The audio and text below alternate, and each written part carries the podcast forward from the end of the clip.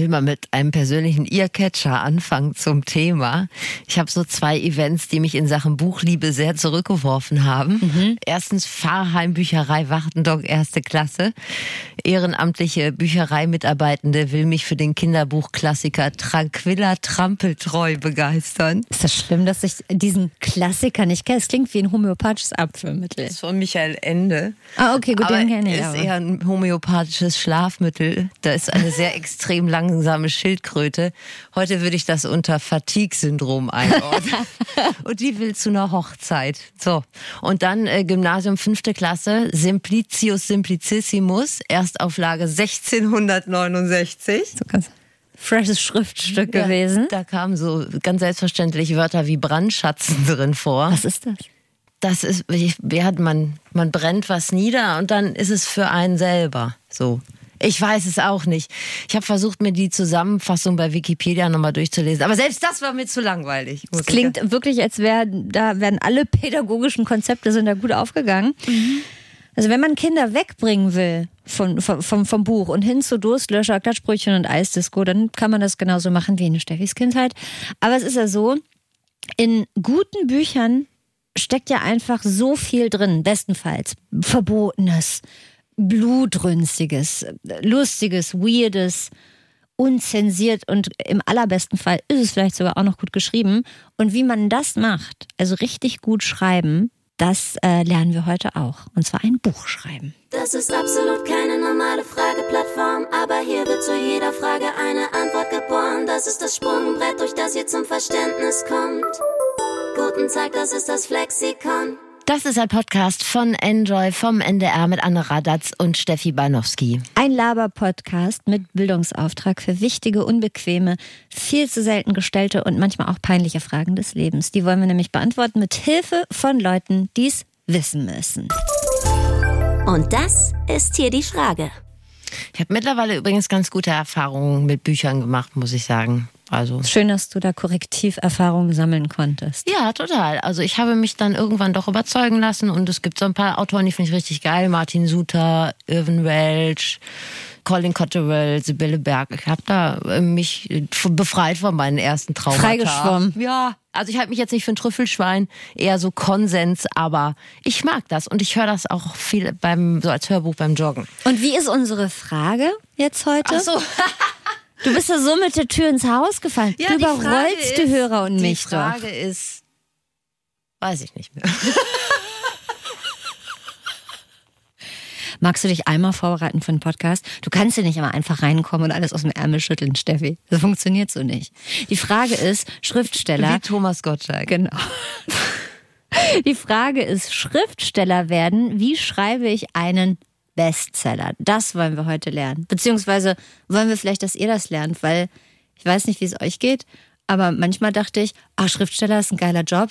Mit so einem Glas Rotwein sitzt man immer mit dem Laptop am Fenster und Mhm. dann überlegt man sich irgendwas und dann schreibt man einen flotten Bestseller und geht einmal auf Lesereise und verdient irrsinnig viel Geld. So stelle ich es mir vor. Den Zahn kann ich euch schon mal ziehen. Ich habe in der Taz gelesen, dass äh, laut Künstlersozialkasse Buchautorinnen durchschnittlich 13.588 Euro verdienen und zwar pro Jahr. Der äh, Autor, den ich euch heute mitbringe als äh, Flexperten, der wird vermutlich deutlich mehr verdienen und ich glaube, der könnte jetzt auch aufhören mit Bücher schreiben. Aber er hat noch Bock.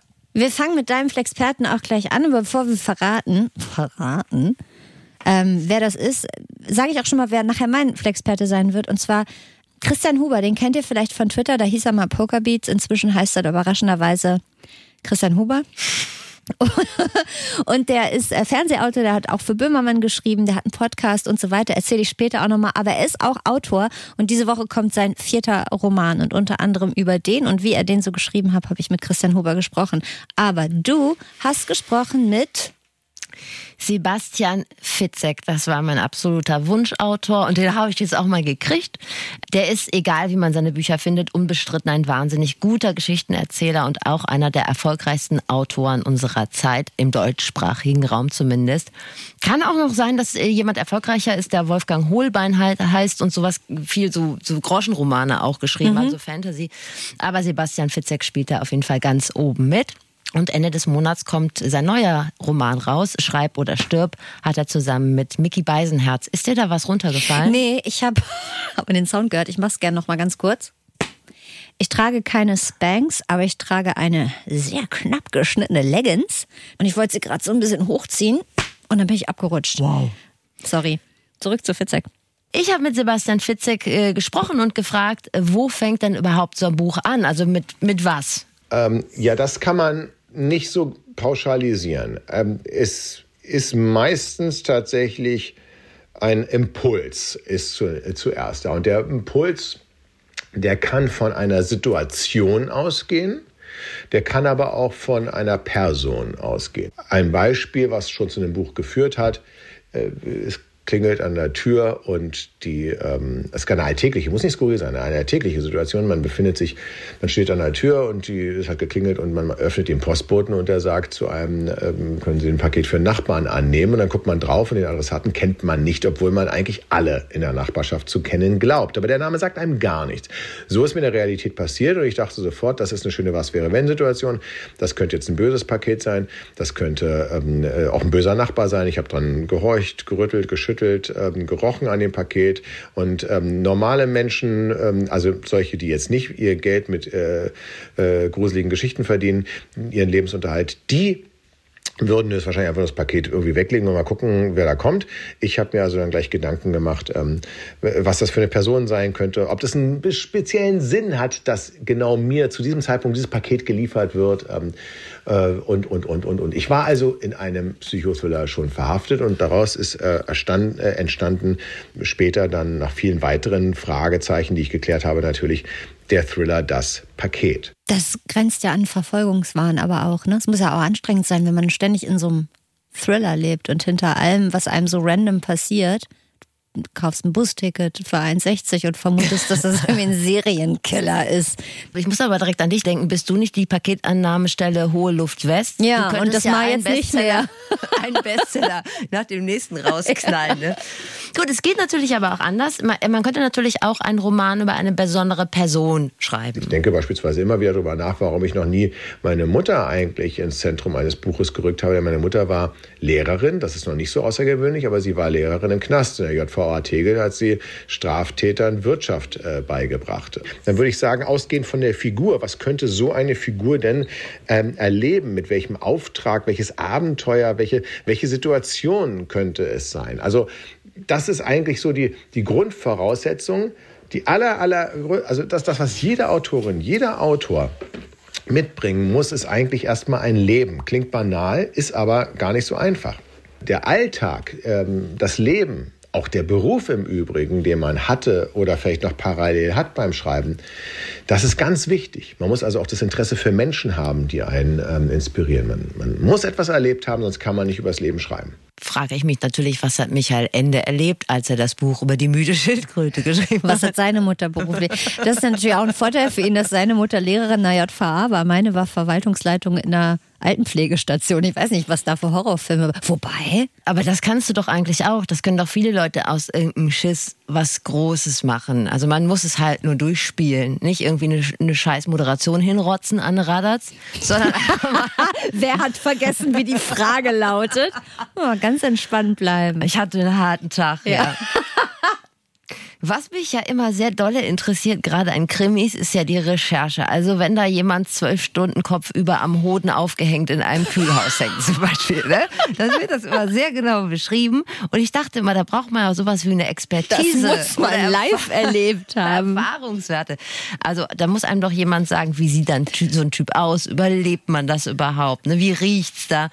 Oder wenn du ein Buch über Spionage schreibst, Gott bewahre, oder eher über einen Brand oder sowas. Man muss ja wohl recherchieren recherchieren, wie man das genau beschreiben kann. Ja, es gibt verschiedene Re Recherchephasen, ähm, die äh, natürlich sehr relevant sind. Ich sage mal, eine, eine, gute Lüge braucht immer einen wahren Kern. Das heißt, manchmal muss man auch recherchieren und dann die Recherche aber abmildern, weil man durch einen Filter nochmal jagen, weil man weiß, nee, wenn man das eins zu eins das Leben so aufschreibt, das merkt in der Biografie, in einem Sachbuch und im Zeitungsartikel wird einem das geglaubt, natürlich in der Radioreportage, aber mh, hm, in einem fiktionalen Roman eigentlich weniger. Deswegen kommt es zunächst einmal weniger auf die Recherche an, ist, wenn man kein Sachbuch oder Fachbuch schreibt. Es kommt auf die Geschichte an. Das ist ja das, was wir wollen. Wir wollen eine Geschichte erzählen. Ähm, das heißt, ich schreibe in meinem ersten Entwurf, probiere ich so wenig Recherche wie möglich zu haben, um auch nicht Gefahr zu laufen, das mit, mit interessanten Sachbuchfakten komplett zu verwässern.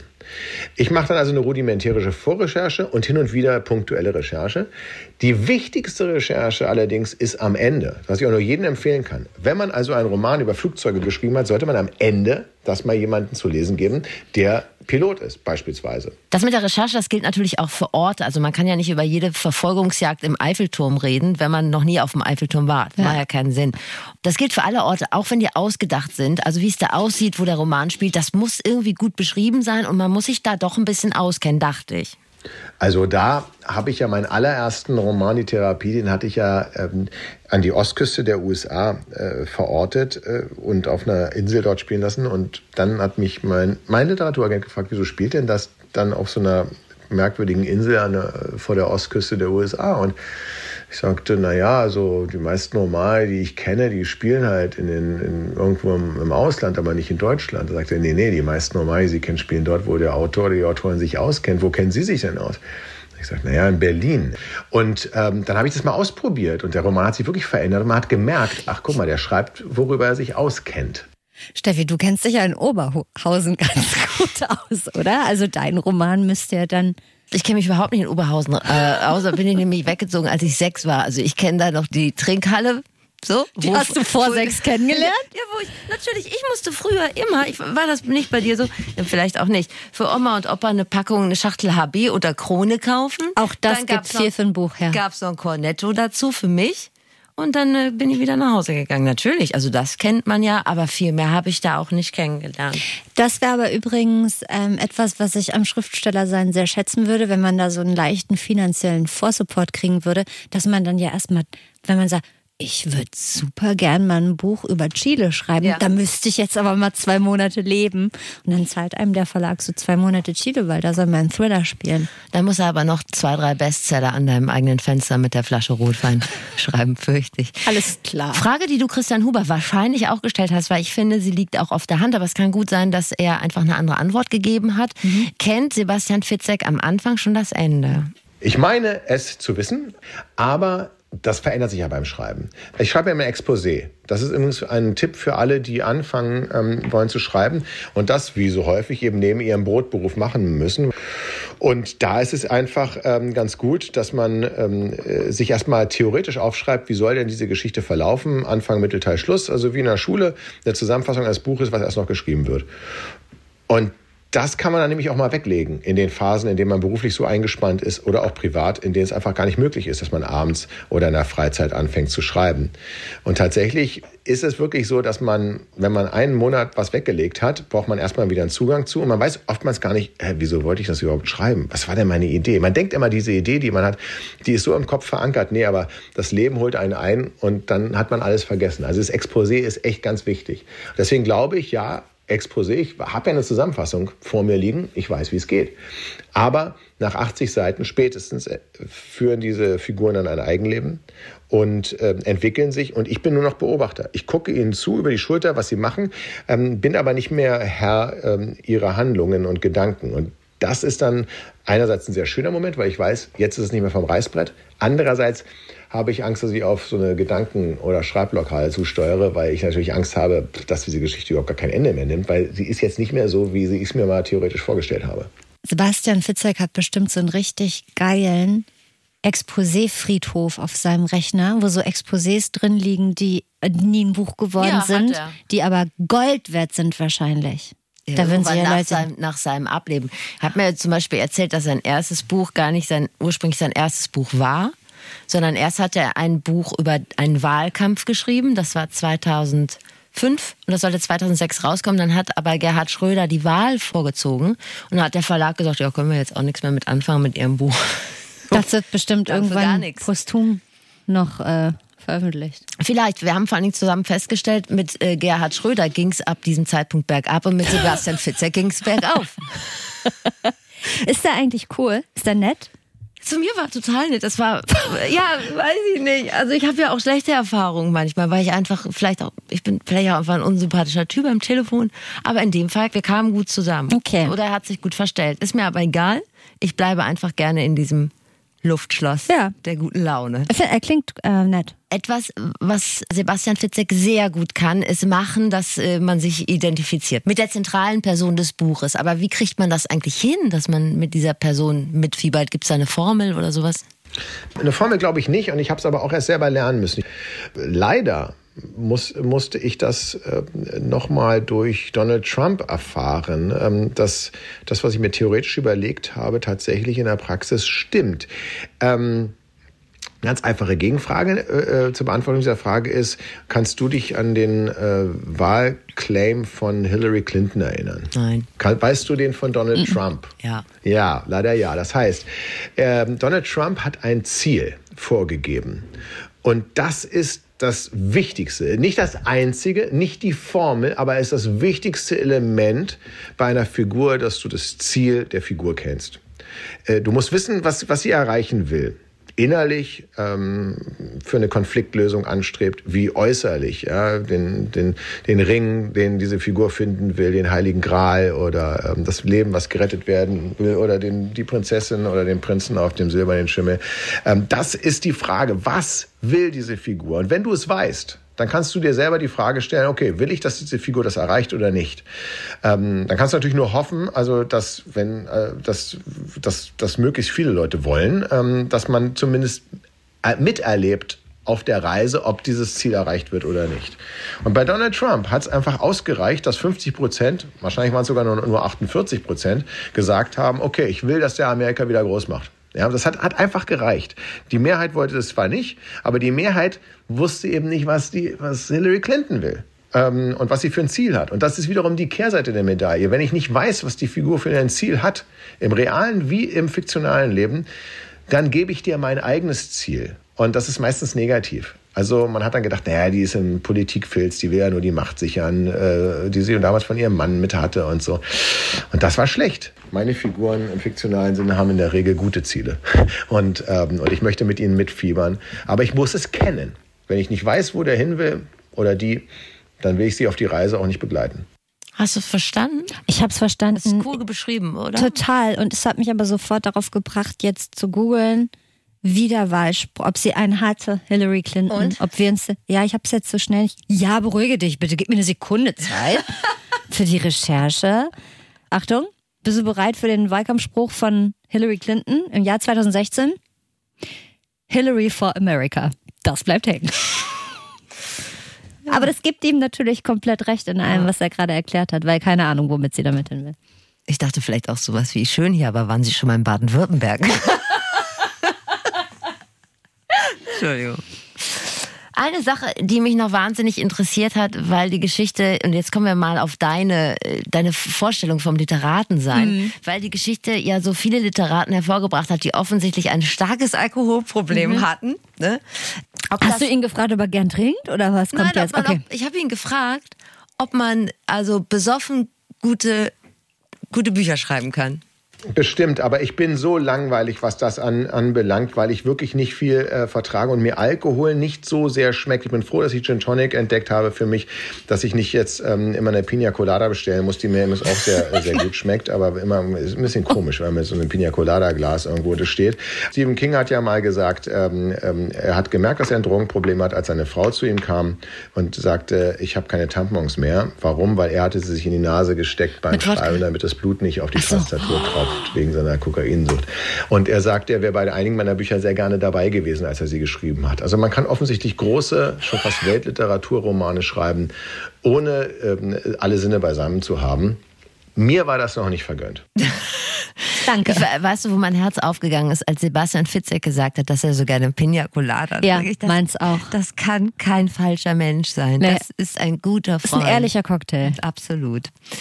Also Männer, die sich mit Pina Colada abschießen können, per se nicht böse sein. Meine, meine Meinung. Und um das jetzt nochmal zusammenzufassen, die wichtigsten Schritte für den Start einer Autorenkarriere sind folgende. Mach dir ein Exposé, schreib dir eine kurze Inhaltszusammenfassung und eine kurze Figurenbeschreibung auf. Ähm, äh, dann äh, fang an zu schreiben, ohne dir tausend Scheren im Kopf äh, zu machen, nach dem Motto, äh, wie lang muss es sein, darf ich das, darf ich das. Es ist deine Geschichte, du darfst erstmal alles machen. Ähm, und dann gibst sie, ähm, wenn du Leuten sie zu lesen gibst, ähm, dann frag sie nicht, wie findest du es, weil pff, das ist nur die Aussage, ob sie dich mögen oder nicht, je nachdem, wie gut sie lügen, sondern welche Frage hast du zu meiner Geschichte? Das, ist, das bringt dich weiter, ähm, äh, weil damit merkst du, ähm, wo kommen sie vielleicht nicht weiter oder was haben sie nicht verstanden. Und dann kann, weißt du selber, ach guck mal, hier muss ich nochmal ran, weil offensichtlich ist es mir nicht gelungen, das zu vermitteln, was ich vermitteln wollte. Das ist eine Regel, die sich auf viele Lebensbereiche übertragen lässt. Nicht fragen, wie war ich, sondern hast du noch Fragen? Sebastian Flitzek gibt Tipps für alle Lebenslagen. Ich habe mir auf jeden Fall was mitgenommen. Mhm, auf jeder Ebene. Also vielen Dank, Sebastian Fitzek, dass du dir so viel Zeit genommen hast. Und äh, ja, am 30.03. kommt das neue Buch von Sebastian Fitzek und von Mickey Beisenherz raus. Schreib oder stirb. So kurzer Einwurf, bevor wir zu meinem Flexperten kommen. Wir sind ja nun und das wird euch überraschen, trotz des heutigen Themas kein ausgewiesener Bücherpodcast. Wir können beide lesen, das möchte ich an dieser Stelle nochmal versichern. Das haben wir beide gelernt, das können wir beide ganz toll umsetzen. Aber für Profi-Tipps in Sachen Bücher gibt es äh, zum Glück doch andere Leute. Inhaltlich vor allen Dingen. Mhm. Deutschlandfunk Nova hat zum Beispiel einen sehr guten Bücherpodcast, Das perfekte Buch für den Moment, heißt der, und der Name ist natürlich selbsterklärend. Denn äh, für jede Situation im Leben gibt es ja ein passendes Buch. Zum Beispiel, wenn ihr gerade Stress mit einem richtig guten Freund habt oder auf der falschen Party rumsteht und niemanden zum Smalltalken findet. Gibt so viele Bücher, dass es wirklich zu jeder Situation auch ein passendes gibt. Aber da weder ihr noch wir Zeit haben, alle Bücher zu lesen, um die passenden rauszusuchen, macht Lydia Herms das für uns. Die kenne ich auch von Radio 1. Aber jetzt mal gesetzt im Fall, man würde dich dafür bezahlen. Wie viele Bücher würdest du denn am Tag schaffen? Bin wahnsinnig unkonzentriert, muss ich ganz ehrlich sagen. Das ist ja sowieso so, dass ich Bücher konsumiere. Aber meistens so über Hörbuch, über Kopfhörer. War eine Menge, aber nur beim Joggen. Da kannst du auch schlecht beim lesen. Joggen. Das ist wohl wahr. Manchmal höre ich auch Bücher beim Wein trinken. Nicht, dass es hier so rüberkommt, als wäre ich den ganzen Tag nur zur Selbstoptimierung unterwegs. So. Aber das ist alles nichts Halbes und nichts Ganzes. Und da wollen wir ehrlich sein, wir würden euch eine recht übersichtliche Empfehlung äh, präsentieren, wenn wir das jetzt übernehmen würden. Lydia macht das besser, also hört mal rein in das perfekte Buch für den Moment im Deutschlandfunk Nova Podcast. Überall da, wo es Podcasts gibt, zum Beispiel in der ARD Audiothek. Und bitte äh, abonniert uns. Ich möchte kurz die Gelegenheit ergreifen, Steffi. Die Das Hörer sagen wir viel zu selten, Ja. aber ich glaube, das ist existenziell für das Überleben eines Podcasts. dann abonniert uns jetzt alle heute, wenn ihr uns noch nicht abonniert habt und sagt allen, die ihr kennt, dass sie uns auch abonnierten sollten. Das wäre schön. Kommen wir zu meinem Flexperten. Ja, ne? Ja, bitte, Christian Huber. Spricht er eigentlich bayerisch? Weil Ja. ich finde, es gibt keinen bayerischeren Namen. Also man hört es schon raus, der kann richtig krass bayerisch äh, sprechen, habe ich in seinem äh, Podcast Gefühlte Fakten, da haben die auch, glaube ich, so eine Rubrik, wo er so bayerische Worte benutzt und sein äh, kongenialer Partner äh, Tarkan Bakci, der muss dann erraten, was das auf Hochdeutsch heißt. Also der kann richtig krass Bayern, aber er hat sich für uns Mühe gegeben, Hochdeutsch zu sprechen, damit es alle verstehen. Also Christian Huber, wie ich vorhin schon kurz gesagt habe, manche kennen ihn vielleicht noch unter seinem alten Twitter-Pseudonym Pokerbeats. Da hat auch alles für ihn angefangen. 60.000 Follower hat sein Account. Inzwischen schreibt er für Fernsehproduktionen, fürs ähm, Neo-Magazin Royal, für Böhmermann hat er schon geschrieben. Er hat einen Podcast, wie gesagt, zusammen mit Takan Bakci, geführte Fakten.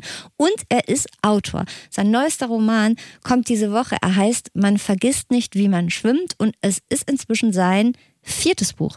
Und weil Christian auch eher zufällig zum Schreiben gekommen ist, dachte ich, der kann uns sicher ein paar praktische Tipps geben, denn wir kommen ja auch eher zufällig zum Bücherschreiben, wenn es denn der ein oder andere von uns mal ausprobieren will. Die Leute vom äh, Verlag seines ersten Buches, Fruchtfliegendompteur hieß das, sind nämlich über Twitter überhaupt erst auf ihn aufmerksam geworden. Und Christian sagt, Twitter ist wirklich auch ein ganz gutes Trainingsgelände. Ich habe jetzt auch kein Standardrezept, wie man jetzt Autor, Autorin werden kann, aber Twitter ist auf jeden Fall eine gute Möglichkeit, um zu üben, weil man hat, selbst wenn man keine Follower hat, wenn man was auf Twitter schreibt, immer das Gefühl, es liest die ganze Welt. Und der Druck hilft, dass man besser wird. Und äh, zum anderen lernt man halt pointiert schreiben, weil du hast ja bei Twitter nur 280 Zeichen, heißt, du musst dich einigermaßen kurz fassen. Um Gags auszuprobieren, ist Twitter super. Wenn du jetzt Romane schreiben willst, dann ist, bringt Twitter, glaube ich, relativ wenig. Hast du schon mal einen richtig geilen Tweet abgesetzt? Glaube nicht und wenn dann unter Ausschluss der Öffentlichkeit wahrscheinlich. Du? Also diesen Ich mag viele deiner Tweets. Die, die tweetet, twittert doch überhaupt nicht. Doch, ab und zu ja. Ja, gut, du also kommentierst mehr. Du kommentierst äh, messerscharf. Spitzzüngig, wie sagt man das? Scharfzüngig. Das ist mein Business, einfach die anderen arbeiten lassen und dann schön kritisieren. Sympathisch. Nee, ich, ich habe diesen Druck nicht, weil ich, ich habe immer das Gefühl, ich habe überhaupt nichts Relevantes, zu dem ich mich jetzt äußern könnte. Deshalb. Also Christian Huber ist auf jeden Fall stark im Twitter-Game und ich hatte auch so das Gefühl, wir kennen uns schon so gut, weil ich ihn einfach in meinem Leben schon richtig hart durchgeliked habe Mhm. bei Twitter. Also ich habe viele Tweets von ihm schon geliked. So, Steffi, nun stehen Leute Kennt wie er du... dich denn auch und hat sich bedankt? Nein, denn er hat von mir noch keinen Tweet geliked. Denken wir drüber nach, Anne. Es ist ein Geben und Nehmen, Herr Huber. Es ist ein Geben und Geben, ehrlich gesagt. So, dann stehen ja Leute wie du und ich wahrscheinlich erstmal mit leeren Händen und leerem Kopf am Laptop und haben die wilde Idee, mal ganz flotten Bestseller-Roman zu schreiben. Ehrlicherweise hat man aber keinen Plan, wie man sich überhaupt darauf vorbereitet. Ein paar handwerkliche Kniffe kann man sich da aber im Vorfeld schon aneignen, sagt Christian. Was mir da sehr geholfen hat, ist einfach ausprobieren. Und es gibt so, es gibt echt gute Literatur, die einem so Grundkenntnisse beibringt. Also wenn man jetzt einen Roman schreiben will, sollte man schon wissen, was ist eine Heldenreise, was ist ein Dreiakter, was ist ein Fünfakter, was ist ein Call to Adventure und so. Das sollte man schon wissen. Das ist ein bisschen wie beim Kochen. Also wenn ich kochen will, muss ich auch wissen, wie viel Salz und wie ich kann nicht gut kochen. Das sind die einzigen Gewürze, die mir jetzt einfallen. Ist Salz, Pfeffer und Ketchup. So. Ähm, aber es ist trotzdem wie beim Kochen. Du kannst zwar immer rumprobieren und wenn du Glück hast, wird's was, aber wenn du weißt, wie welche Zutaten zusammen funktionieren, wird's wahrscheinlich besser. Ja, eine Heldenreise habe ich schon mal gehört. Äh, Das andere habe ich noch nicht gehört. Ja, aber wir wollten ja auch kein Buch schreiben, also müssen wir es auch nicht wissen. So, das könnt ihr schön recherchieren, wenn ihr ein Buch schreiben wollt. Ne? Erklärt Ob ihr es Kollege das auch wusste, als er die Boss-Transformation geschrieben hat? Da bin ich mir relativ sicher, dass der eine kleine Heldenreise gemacht hat. Also ich würde jetzt nicht so weit gehen zu sagen, wer eine okay Lasagne kann, der kann auch einen Bestseller-Roman, aber so ein paar Grundlagen gibt es. Wenn man sich die drauf geschafft hat, kann man erstmal loslegen. Allerdings muss man nachsichtig sein mit sich. Dieser gute Flow, der große Wurf, das klappt nicht immer im ersten Schreibanlauf. Bei seinem neuen Buch hat Christian nämlich zum Beispiel auch zwei Anläufe gebraucht. Es war tatsächlich so, dass ich erstmal angefangen habe und ein ganz anderes Buch geschrieben habe, mit dem ich dann nicht glücklich war und dann ähm, irgendwie an das ich äh, wirklich dreiviertel Jahr hingeschrieben habe und immer unglücklicher und unglücklicher wurde von Seite zu Seite ähm, und das erstmal gelöscht habe komplett und von vorne angefangen habe. Also ich habe quasi zweimal angefangen und beim ähm, bei dem Buch, das es jetzt geworden ist, also bei dem äh, man vergisst nicht, wie man schwimmt, wusste ich dann schon, welche Fehler ich nicht nochmal machen darf, was ein großer Vorteil war. Das würde ich nicht schaffen. Ich kriege Tja, schon Nervenzusammenbruch, ich wenn ich eine WhatsApp zweimal schreiben muss. Da hab ich schon keinen Bock. Mir fehlt so der Ehrgeiz dafür. schon eine Sprachnachricht. Vor allem, was mir auch so im Weg stehen würde, so ein Roman schreibt sich ja leider auch nicht an einem lazy Sonntagnachmittag mal eben so weg, sondern man muss richtig Zeit einplanen. Ich habe Christian mal gefragt, wie lang es gedauert Ja. hat, sein äh, aktuelles Buch zu schreiben. wirklich von, ich habe mich entschieden, das Alte zu löschen, ne? Und, und das jetzt zu schreiben, habe ich ein Jahr gebraucht, ungefähr.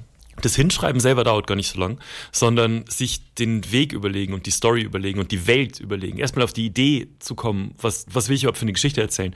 Das dauert eigentlich am längsten. Wenn du dann weißt, ähm, was du schreiben willst, schreibt man die, die, die einzelnen Teile, wo man sich sicher ist oder wo ich mir sicher bin, die habe ich schon schnell runtergeschrieben dann. Aber das, ähm, das Nachdenken ist das, was am meisten Zeit raubt und auch das Anstrengendste ist. Du hast ja vorhin auch äh, Sebastian Fitzek gefragt, wie man anfängt, ob man das Ende schon kennt, wenn man anfängt zu schreiben und so weiter. Das habe ich äh, Christian tatsächlich auch gefragt. Er fängt überraschenderweise nämlich äh, nicht zwingend vorne an mit seinen Geschichten. Generell, wenn ich anfange, Roman zu schreiben, dann überlege ich mir erstmal die Hauptfiguren, also in dem Fall ist das Pascal, und ähm, überlege mir, welche Entwicklung der durchmachen könnte. Und ich habe für mich jetzt rausgefunden, ich tue mich am leichtesten mit Schreiben, wenn ich mir den dritten Akt, also eigentlich das letzte Fünftel, das letzte Viertel, schon ziemlich genau überlege. Was macht er am Ende, was er am Anfang niemals machen würde? Was ähm, sind Dialoge, die er am Ende führt, wo er am Anfang sich ganz anders verhalten hätte und so weiter. Weil wenn ich das habe, wenn ich genau weiß, so geht's aus, und mit so geht's aus meine ich nicht nur, was passiert auf der letzten Seite und so endet die Geschichte, sondern auch, was ist meine Hauptfigur am Ende für ein Mensch, dann weiß ich, was ich am Anfang schreiben kann, was dann alles drauf einzahlt. Sebastian Fitzek hat auch ein Buch geschrieben, das hat er rückwärts, hat er die Seiten rückwärts Buchstabiert oder nummeriert? Das ist nicht mein Tag. Wir können jetzt nicht nochmal von vorne anfangen, Steffi. Es geht nicht. Er hat sie rückwärts buchstabiert. Das bleibt jetzt so. Es wird auch nicht rausgeschnitten. Also ja, er hat die ähm, Seitenzahl, die Seitennummerierung auf seinem Laptop, worauf er es geschrieben Ja. hat, der, der kann man rückwärts einstellen. Okay. Und das endet letztendlich auch mit Seite 1. Und ähm, der Verlag hat es auch erst zurückgeschickt, weil er dachte irgendwie so, das ist kaputt. Bist du dumm? Aber Zu das, viel das Pina war- Colada. Das war in einer Pina Colada Lada Laune. Laune. Ähm, nein, aber das war so, so gedacht. Also ich wollte nur darauf zurückkommen, dass äh, das hinten anfangen tatsächlich gar nicht so unverbreitet ist. Bei Christian stand von Anfang an die grobe Storyline, ne? Der weiß äh, anfangs in etwa, wo er am Ende hin will. Aber wenn er zum Team einfach mal machen, gucken, ob scheiße oder geil wird, gehört, das geht natürlich auch. Es gibt aber auch Leute, die einfach drauf losschreiben. Also Stephen King zumindest, so geht die mehr. Tolles Wort, wollte ich lang mal benutzen. Der schreibt äh, drauf los, hat ungefähr einen Storyplot, schreibt die Geschichte grob runter und ähm, fügt dann so Kleinigkeiten äh, im Nachhinein ein. Aber der schreibt auch am Tag 40 Seiten. So, und das ist halt crazy. Es gibt keinen Königsweg so. Also es gibt nicht das Rezept, so schreibe ich ein Buch, sondern du musst einfach selber rausfinden. Stephen King erfährt hier aber sehr viel Aufmerksamkeit. Erwähnung. Als hätten wir auch mit ihm gesprochen. Ja. Er ist unser dritter Flexperte, ungewollt dritter Flexperte in dieser Folge. So, jetzt wissen wir, wie man es angeht, ne? wie man sich vorbereitet. Fehlt aber noch was ganz Wichtiges und zwar das Thema. Worüber schreibe ich denn? Manche haben vielleicht direkt ein Thema im Kopf, andere wollen vielleicht bewusst über irgendwas schreiben, was auch funktioniert oder was relevant ist. Und da hat Christian ähm, sehr guten Gedanken zu. Man muss eigentlich gucken, was ist in eineinhalb Jahren. Weil du fängst ja jetzt an, das Buch zu schreiben, brauchst ein Jahr, dann dauert es ein halbes bis dreiviertel Jahr, bis es überhaupt raus ist. Und du musst halt überlegen, was sind dann die Thematiken. Also ich glaube, wenn ich, wenn mein Buch jetzt rauskommen würde und ich hätte, was weiß ich, die, die Thematik Klimakatastrophe irgendwie mit drin, dann würde das von der Presse und so auf jeden Fall aufgegriffen werden. So. Ähm, man braucht so ein Gespür, wenn man so arbeiten möchte. Also wenn man sagt, ich will ein Thema wählen, nur damit es erfolgreich wird, dann brauchst du halt einen Riecher. Und was, was, was immer geht, das kann man, glaube ich, so auch nicht sagen. Wenn du ein Buch schreibst, was dir selber Spaß macht, was du selber gern lesen würdest, dann, das geht, glaube ich, immer. Also fast schon ein Marketing-Tipp, ne? Also wenn man richtig Asche machen will und sagt, ich will richtig Presse, Presse, Presse, dann schon mal überlegen, was in anderthalb Jahren ein Thema sein könnte. Das wäre ganz spannend.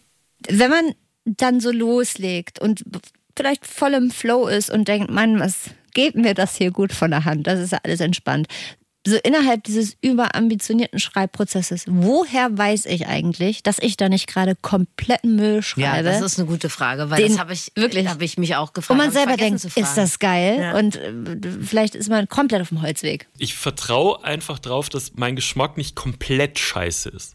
Das heißt, wenn, wenn ich selber jetzt äh, ein, ein Buch, das ich geschrieben habe, wenn ich es okay bis gut finde, gehe ich davon aus, dass es auch andere gibt, die es okay bis gut finden.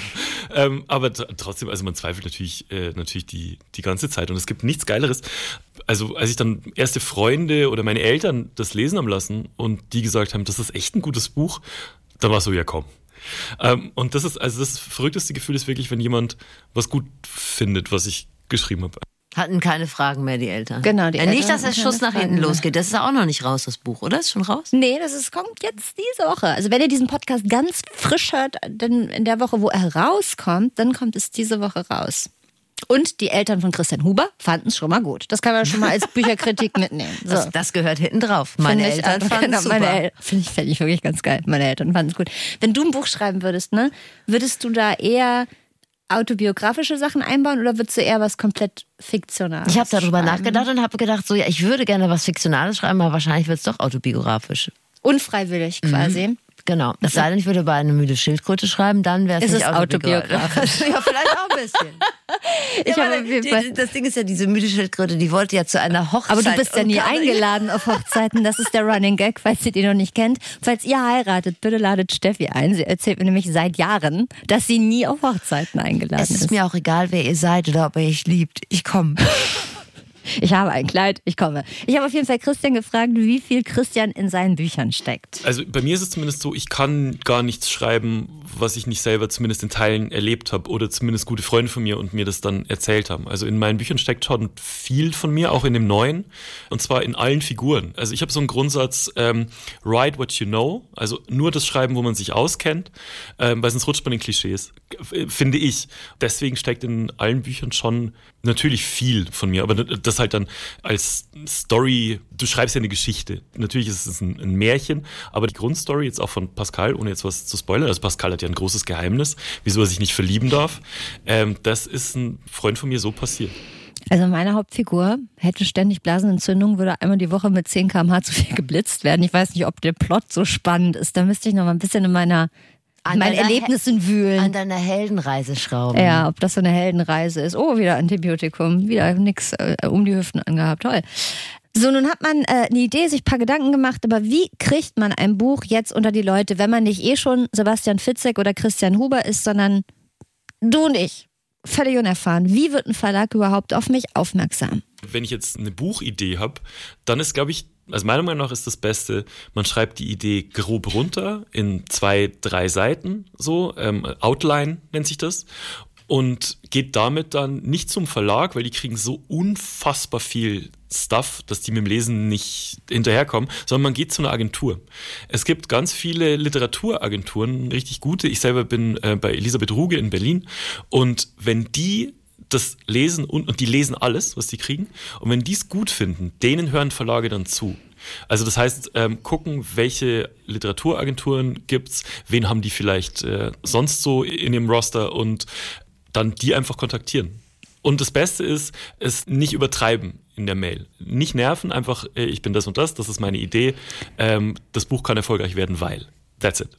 Nicht nerven ist auch eine Devise, die meiner Meinung nach auf viele Bereiche des Lebens zutrifft. Da kann man es oft nicht falsch machen, einfach nicht nervt. Ja, ich finde es schön, dass er das sagt. Bei mir sagt man oft bei vielen Dingen, die ich gerne durchsetzen möchte, ich muss mehr nerven. Ja. Ähm, ja, ich finde das sehr sympathisch. Finde ich wenn ich das auch. mal so sagen darf. Ich, mir war diese, dieser Beruf des Literaturagenten gar nicht so präsent. Nee, mir auch nicht. Aber der Literaturagent scheint ja in dem ganzen Buchbusiness eine sehr große Rolle zu spielen. Also sucht euch einen guten Literaturagenten. Es klingt, finde ich, alles wahnsinnig anstrengend, ein Buch zu schreiben. Aber Christian sagt, wenn ihr Bock habt, trotzdem wirklich machen. Ey, das ist eigentlich der beste Tipp ist wirklich einfach machen. Auch keine Angst davor zu haben, das jemandem zu zeigen und auch keine Angst davor zu haben, dass es dann vielleicht Leute scheiße finden. Dann setzt man sich halt hin und macht es wieder. Und wirklich die Basics lernen. Also das, ist, das gibt wahnsinnig trockene Literatur, aber die muss man einfach lesen. Man muss einfach wissen, was eine fucking Heldenreise ist, sonst hast du ein Problem. Was eine fucking Heldenreise ist, musst du wissen, Banowski. Braucht man auch für deinen Job. Übrigens. Ja, das stimmt. Auch für deinen. Ja. So. So, ich möchte euch gerne alles ans Herz legen, was Christian Huber macht, weil er einfach extrem lustig ist. Ähm, vielleicht fangt ihr einfach mit seinem neuen Buch an. Man vergisst nicht, wie man äh, schwimmt. Und lieber Christian, falls du zuhörst, möchte ich mich an dieser Stelle nochmal öffentlich und in aller Form entschuldigen. Denn äh, bis wir mit dem Interview anfangen konnten, hat es anderthalb Stunden gedauert. Erst ging die Technik nicht. Dann hatte ich keinen Kopfhörer. Dann war mein Handy leer, auf das wir umsteigen mussten. Und dieser gute Mensch hatte die Geduld einer liebenden Mutter mit mir. mit technischem Know-how habe ich da nicht äh, geglänzt, Christian. Vielen, vielen Dank nochmal. Und das ist das Fazit. Voraussetzung für eine Karriere als Schriftsteller oder Schriftstellerin ist, ein eigenes Leben zu führen. Befasst euch mit der Materie. Was ist eine Heldenreise? Call to Action 3 Akter, 5 Akter. Wer die Theorie kennt, der hat es in der Praxis leichter. Bücher entstehen meistens aus alltäglichen Situationen, äh, aus denen man dann eine Geschichte entwirft. Write what you know. Bisschen autobiografisches gibt auch Sicherheit.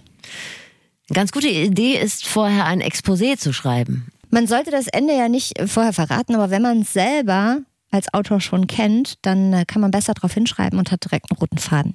Am Ende sollte man auf jeden Fall nochmal einen Fachmann oder eine Fachfrau drüber gucken lassen. Zum Beispiel jemanden aus einer Literaturagentur. Und wenn man sein Buch seinen Freunden zum Gegenlesen gibt, niemals fragen, wie findest du es, sondern hast du noch Fragen? Hast du noch Fragen zum Buch? Und schreiben, einfach anfangen, ausprobieren, aber nicht nerven. Bitte nicht nerven. So, nach so viel Bildung und Literatur habt ihr es jetzt auch wirklich mehr als verdient, dass wir nur mal einen kleinen Schlenker in die Schmuddelecke machen zusammen. Der Podcast Doktorspiele macht nämlich sozusagen das Licht an, wenn gefummelt wird. Es geht um Sex, Peinlichkeiten, Pornos, Selbstbefriedigung, um ungewöhnliche Interessen in Sachen Sex, all solche schönen Dinge. Es geht im Prinzip darum, um alles, was in der Hose passiert, aber auch im Herzen natürlich.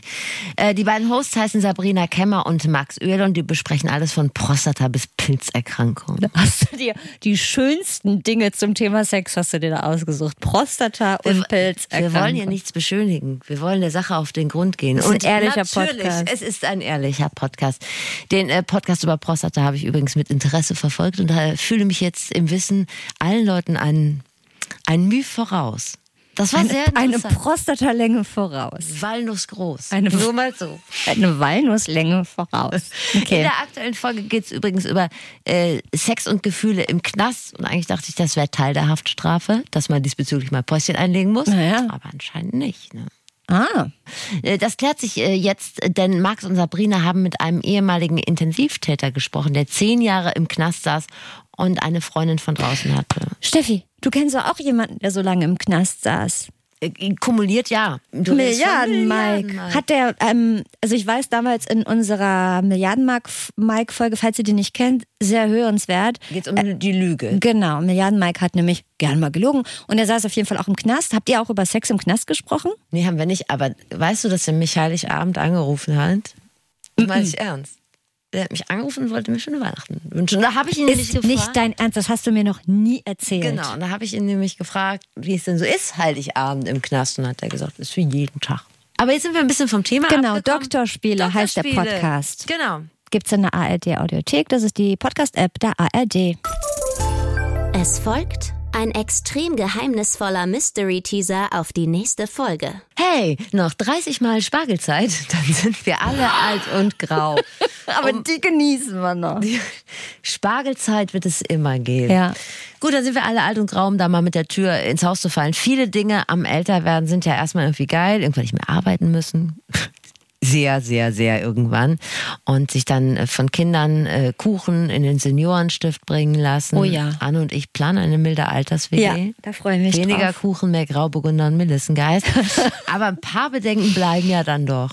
Ja, ich wachsen meinem Freund dann Haare aus Ohren und Nase, wie ich es von meinen Großvätern kenne. Natürlich, die werden auch länger, die Ohren. Oh, muss ich mir die Schlupflider Ja, machen auch das. lassen? Geht sexuell noch was oder können wir Heavy Petting endgültig ad acta legen? Weil Fuckability scheint ja eine wichtige Währung in unserer Welt zu sein. Aber wie fuckable bin ich denn noch mit 60? Wie zufrieden werde ich mit 70 sein? Stören mich graue Haare mit 80 noch? Das alles ist unser Thema in der nächsten Folge vom Flexikon. Genau, und dafür war ich beim Schönheitschirurgen und habe unter anderem geklärt, wie viele Jahre er mir schenken kann, beziehungsweise Oh. wie viele er mir abziehen kann. Das ist wichtig. Und? 20 schaffe ich nicht mehr, aber bisschen, ist, bisschen ist auch drin. Und ich habe mit äh, Moderatorin und Sprecherin Bettina Rust gesprochen. Die ist jetzt keine Expertin auf dem Gebiet des Älterwerdens, aber die hat vor ein paar Wochen dieses Reel bei Insta gepostet, wo sie in der Bild-Zeitung äh, einen Artikel darüber gefunden hat, wie einst sehr attraktive Schauspielerinnen jetzt aussehen, wo sie 30, 40 Jahre älter sind. Und äh, da hat sie sich völlig zu Recht sehr drüber aufgeregt. Mensch, wie die Zeit vergeht. Also eigentlich so lustig. Komm, wir gucken mal, wie die aussehen, ja? Es wird deutlich, wie kann eine Frau, die früher so aussah, es wagen, jetzt so auszusehen? Oh, schau mal, früher so hübsch und jetzt, ob er noch mit ihr schlafen würde, wohl kaum. Und ich glaube, raus aus dieser Falle kommen wir nur, wenn wir uns ein neues Bewertungssystem draufschaffen, einen neuen Muskeln trainieren.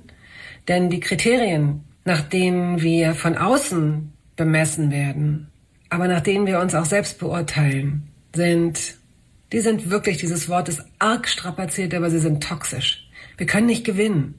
Naja, wenn wir auf Fuckability setzen, ich weiß nicht, ob es die richtige Währung ist. Und den Gedanken fanden wir so spannend, dass wir mit äh, Bettina Rust gesprochen haben, darüber, wie man sich ein entspanntes Mindset in Sachen Älterwerden zulegt und welche Währung denn statt Fuckability zählen sollte. Älter werden Wie kriege ich das entspannt hin? Nächste Woche bei uns im Flexikon. Das ist übrigens auch die erste Frage, die ich mir manchmal morgens stelle, wenn ich aufwache. Würde er noch mit mir schlafen? Ich glaube nein. Ich glaube Und ich kann es nicht. verstehen. Wenn ich das Gesicht so neben mir aufhebe. Oh Gott. Erzählst du denn dann von deiner Botox-Safari im letzten Sommer? Ja, das werde ich ja jetzt wohl müssen, denn du hast ja wohl angekündigt. Vielen Dank. Mach das doch. Wir sind doch authentische Menschen. Ich mag alles an dir. Auch meine Stirn. Auch deine Stirn. Meine Stirn mag dich auch, Steffi. Ciao. Tschüsselchen. Ihr neues Wissen gewonnen. Versteht Dinge, die ihr sonst nicht gut geschissen bekommt. Und im besten Fall habt ihr euch was weggenommen. Bis zum nächsten Mal beim Flexikon. Redaktion Katharina Ratzmann und Dennis Dabelstein. Sounddesign Dennis Terrei. Rap und Stimme Zabi Pilgrim. Social Media Marilena Dahlmann. Moderation Steffi Banowski und Anne Radatz.